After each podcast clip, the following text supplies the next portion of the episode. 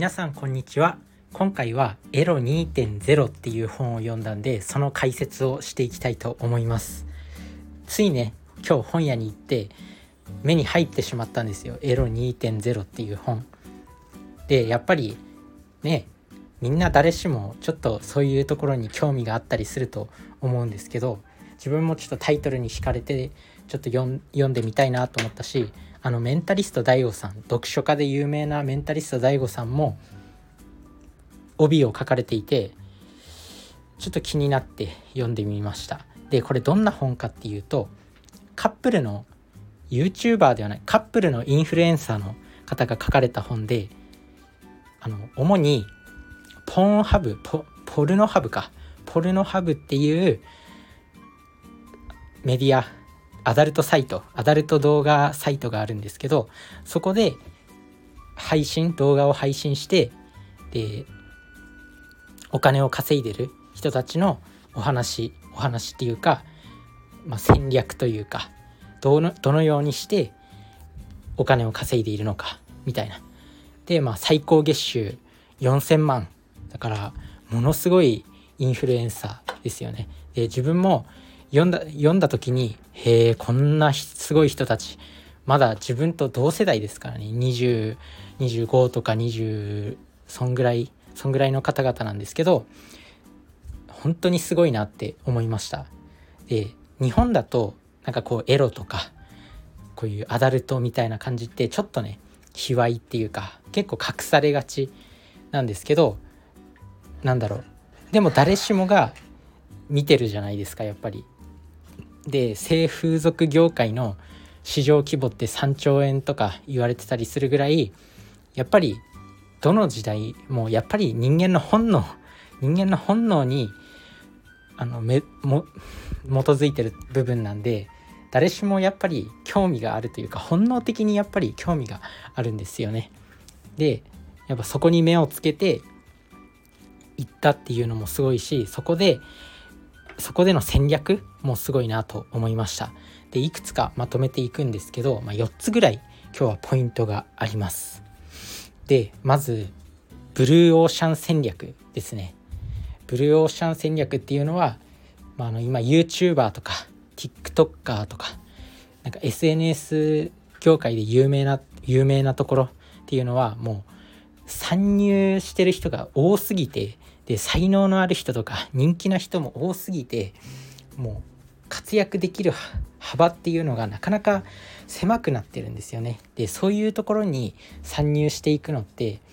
もうすでに競争相手っていうのがたくさんいるんでレッドオーシャンっていう風に言われるわけなんですけどこのブルーオーシャンっていうのはまだ競合相手とかがいないっていうところですね。競合相手がいない海外とかではこのポルノハブっていうところにその自分たちのカップルまあその M ユミカップルっていう方が書かれた本なんですけどそのカップルの普段の性行為の動画を、まあ、そのポルノハブに上げてでお金をもらってる。まあ単純に言えばそういうことなんですけど、まあ、もっとねちょっと複雑な理由もある複雑な理由っていうかもうちょっとちゃんとその戦略っていうのはあるんですけどまあ、要は簡単に言ってしまえばそのカップルの普段の性行為の動画をアップしてお金をもらってるっていう、まあ、そういう感じなんですけど日本だと海外とかでは結構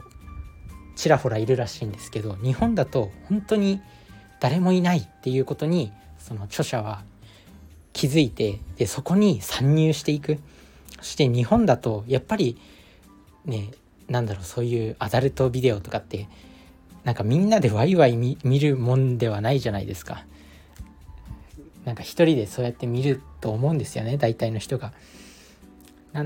なんですけどでそこに思い切って参入思い切って飛び込むっていうその挑戦とかもすごいなって思うしやっぱりその市場がまだ全然ないっていうところに目をつけて参入していくっていうところは本当に参考になるなっていうふうに思いました。こういうところにやっぱ常にアンテナを張ってる人じゃないとこういうところに気づけないのかなって思って。で自分自身もちょっと参考にしたいなと思いました。こういう思考とか戦略とか。で次もう一つ大事なポイントが、まあ、試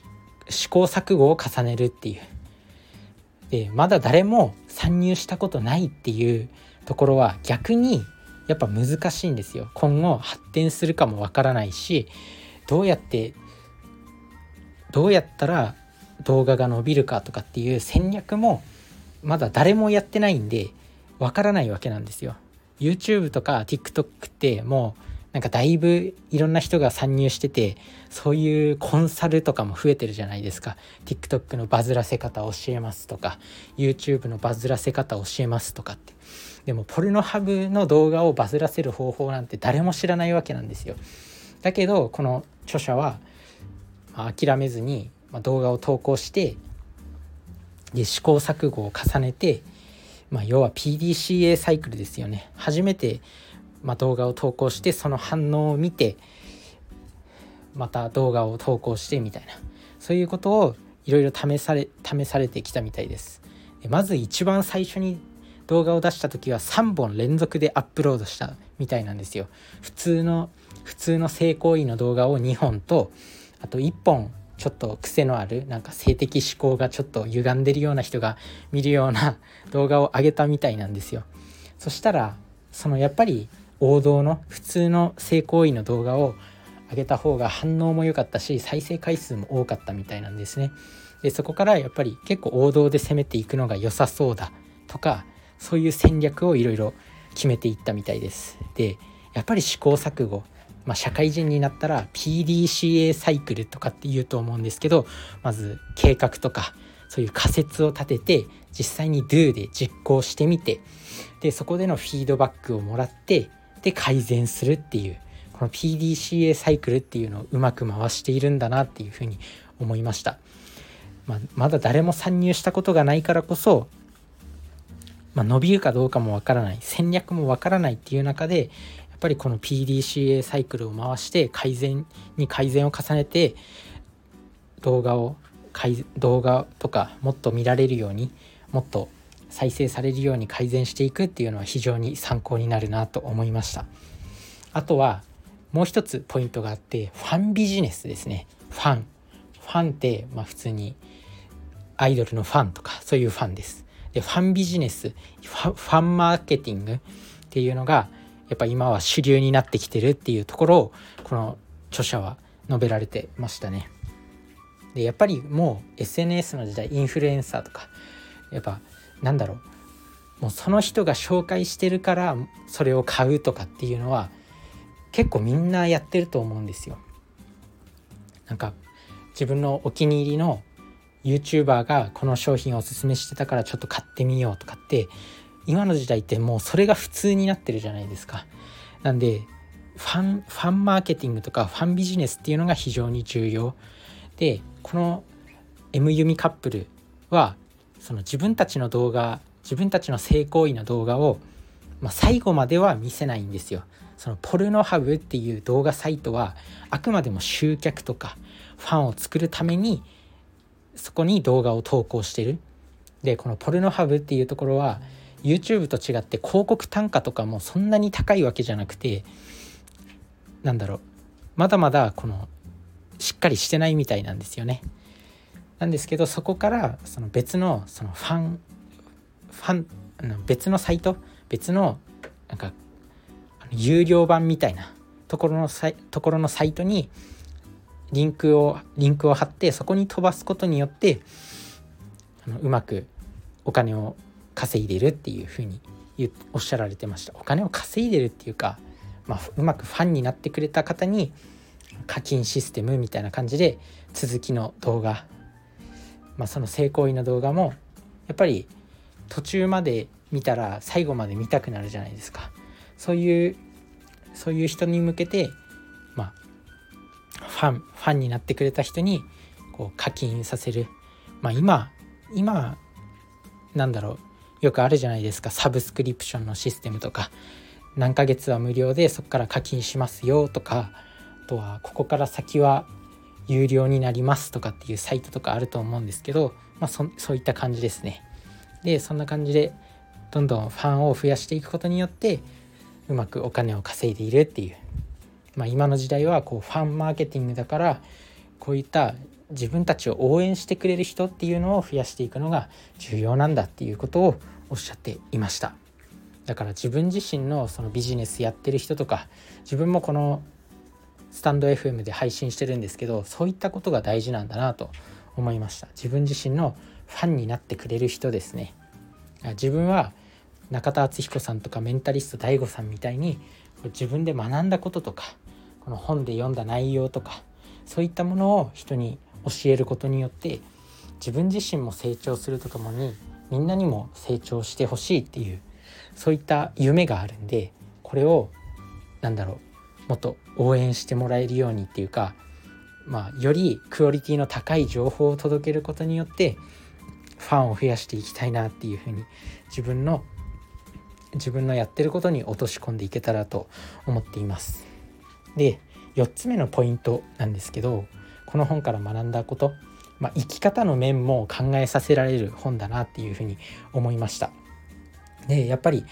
月月収で月収で4,000万ですよ。最高月収4,000万。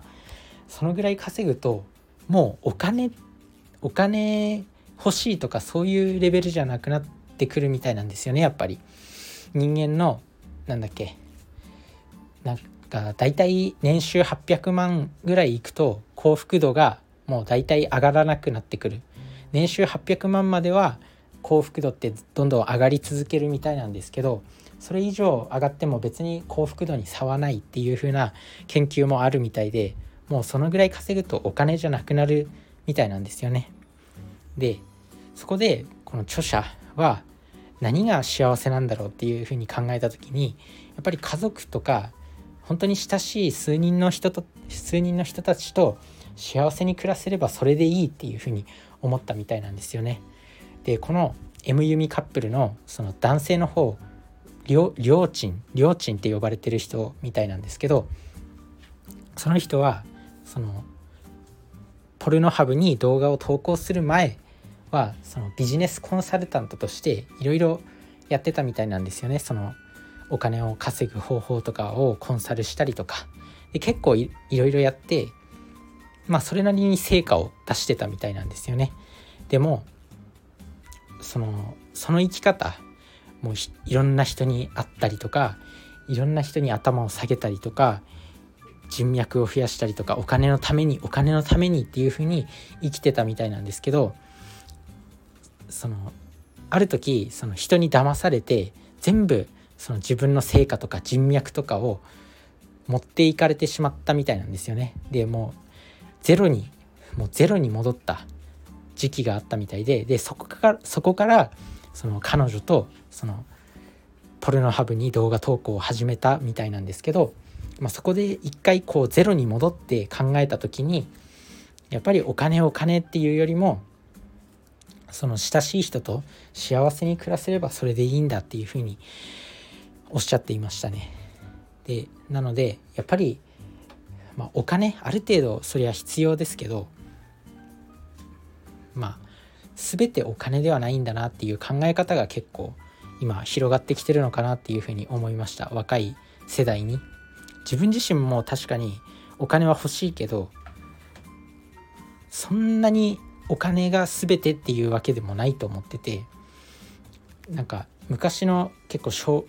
今30代とか30代後半とか40代ぐらいの人って結構その高級車に乗りたいとかタワーマンションに住みたいとかそういうギラギラした欲望が多いと思うんですけど今のいわゆる Z 世代って呼ばれる人たちっていうそういう人たちには結構なんだろうお金が全てじゃないみたいな考え方も増えてきてると思っててでもやっぱりそうなんじゃないかなっていうふうに思います。あのスティーブ・ジョブズも、まあ、死ぬ前にやってもっと仕事以外に家族にも時間使えばよかったみたいな言葉も残されてるようにやっぱりなんか人生を人生っていう長いスパンで考えた時に何が幸せなのかっていうふうなことを常に考え続けることも必要なんじゃないかなって思います。やっぱり働きすぎて体を壊したらそれこそ自分の人生が台無しになってしまうしそこのバランスっていうのはやっぱり考えるべきなんじゃないかなって思いましたでまあこんな感じで4つのポイント、ブルーオーシャン戦略と、まあ、PDCA サイクルあとはなんか生き方の面も考えてみるっていうのが非常に重要なことを学べた一冊になりました。まあ、ぜひちょっとね手に取るのは本屋さんで買うの気が引けるっていう人は Kindle とか電子書籍でも出版されてるんで是非読んでみてください。意外となんだろうエロって日本では敬遠されがちなんですけど読むとすごく学びになったことが多い一冊でした。是非読んでみてください。それじゃあねバイバーイ。